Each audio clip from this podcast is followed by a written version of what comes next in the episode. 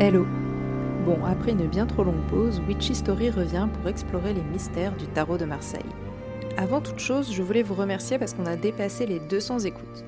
Je sais que c'est pas beaucoup, qu'il y a des podcasts qui ont 200 écoutes par jour, mais quand même, ça me fait super plaisir de me dire que des gens s'intéressent à ce podcast. Donc merci beaucoup à vous de l'écouter. Autre point avant de commencer, euh, j'ai été un peu ambitieuse quand j'ai annoncé deux épisodes par semaine, donc on va passer à un épisode par semaine à partir de maintenant, mais promis, plus de longue absence, Witch Story revient pour de bon. Et maintenant, on rentre dans le vif du sujet avec notre impératrice. Donc, comme d'habitude, si vous voulez voir à quoi ressemble la carte, vous l'avez sur la cover du podcast et sur le compte Instagram witchhistory.podcast. Alors que dire de notre impératrice? Eh bien, pas grand-chose en fait, et c'est assez problématique. L'impératrice dans le tarot de Marseille est l'épouse de l'empereur, contrairement à notre papesse qui, comme on l'a vu dans l'épisode précédent, n'est pas l'épouse du pape. Elle a donc les attributs de son mari, la couronne, le bouclier avec l'aigle et le sceptre. Si l'aigle est le blason du Saint-Empire romain germanique, l'impératrice et l'empereur du tarot de Marseille sont des figures allégoriques et ne représentent pas des personnages historiques particuliers. Avant de continuer, je vous propose qu'on se fasse un petit rappel de ce qu'était le Saint-Empire romain germanique, parce que je sais pas vous, mais moi quand j'ai écrit cet épisode, eh ben c'était plus très frais dans ma mémoire. En gros, c'était un regroupement de plusieurs territoires d'Europe occidentale, centrale et méridionale fondés au Moyen Âge. On considère que c'est le couronnement d'Othon Ier en 962 qui a donné naissance au Saint-Empire romain germanique et qu'il a disparu en 1806 lorsque l'empereur François II a abdiqué sous la pression de Napoléon Ier pour éviter un conflit armé avec la France, puisqu'à ce moment, le Saint-Empire romain germanique est affaibli sur le plan militaire.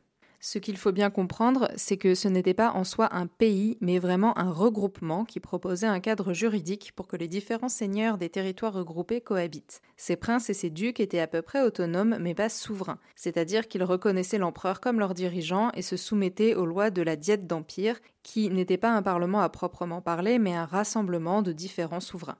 Ils étaient donc actifs dans la politique impériale et élisaient notamment l'empereur. Maintenant qu'on a posé le cadre, retournons à notre impératrice. Que nous apprend cette carte sur la condition des femmes nobles dans le Saint-Empire romain germanique?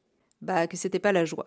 À la fin du Moyen Âge, époque à laquelle le tarot de Marseille a été créé, les femmes nobles n'avaient pas vraiment d'autre destin dans le Saint-Empire romain germanique que d'être mariées pour sceller des alliances familiales et donner des héritiers mâles. Elles étaient mariées dès la puberté et passaient leur vie en grossesse et couches successives en risquant leur vie à chaque accouchement, ce qui fait quand même moyennement rêver. Alors oui, certaines ont quand même régné et eu une influence sur la vie politique, comme Marie-Thérèse d'Autriche, qui est née en 1717 et décédée en 1780. Dernière descendante de la maison des Habsbourg, Marie-Thérèse d'Autriche a plutôt pas mal mené sa barque en faisant élire son mari François-Étienne de Lorraine empereur. Comme son mari était très réservé et elle très respectée, c'est elle qui a véritablement exercé le pouvoir. Bon, et puis je pense que tout le monde connaît Sissi l'impératrice. Mais d'autres impératrices sont complètement tombées dans l'oubli, comme par exemple Barbara de Siley, et j'espère que je prononce bien son nom, deuxième épouse de l'empereur Sigismund qui avait 24 ans de plus qu'elle. Alors dans cet épisode, j'avais envie, à ma modeste échelle, de la remettre un peu en lumière avec les quelques rares informations que j'ai réussi à trouver sur elle.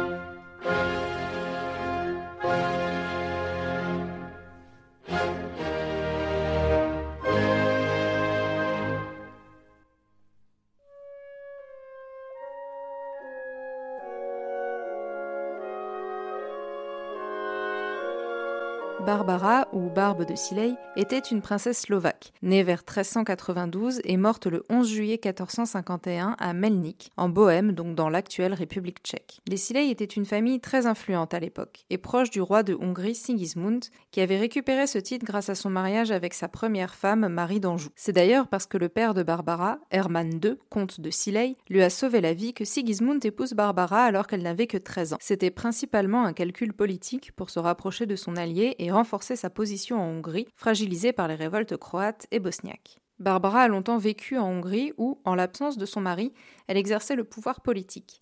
particulièrement pendant les années 1412, 1414, 1416 et 1418. Elle disposait également d'une bonne situation financière qui lui permettait de venir en aide à son mari et de sa propre cour avec son personnel, ses conseillers issus de la moyenne noblesse ou de l'étranger. Elle a eu une fille, Élisabeth, en 1409, et le 8 novembre 1414, lorsque son mari sera couronné roi des Romains à Aix-la-Chapelle, donc c'est le nom qu'on donnait à l'empereur dans le Saint-Empire romain germanique, elle deviendra elle-même impératrice en même temps.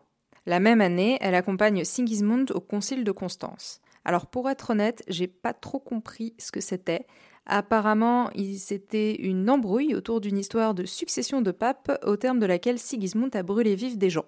Voilà, un peu moyen comme ambiance. Mais ce que l'on sait, c'est que apparemment Barbara aurait pas mal influencé l'issue politique de ce concile.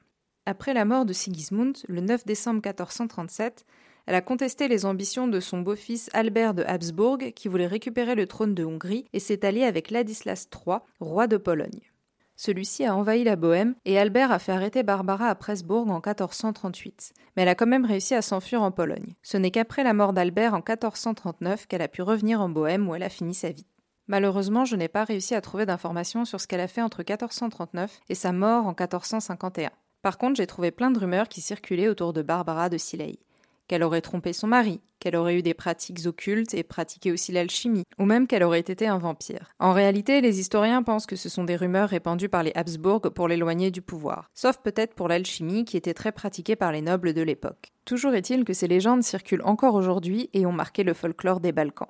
Pour en revenir à notre carte de l'impératrice, dans son interprétation tarologique, elle renvoie plutôt au sort qu'ont connu de nombreuses impératrices du Saint-Empire romain germanique, à savoir celui de la maternité en série pas forcément choisie, puisque cette carte renvoie à l'idée de la fécondation, de la création et de la gestation.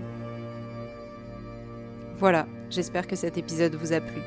Si c'est le cas, n'hésitez pas à mettre 5 étoiles au podcast ou un commentaire et à le suivre sur Instagram witchystory.podcast et je vous dis à la semaine prochaine, sans faute, pour découvrir la carte de l'empereur. À bientôt!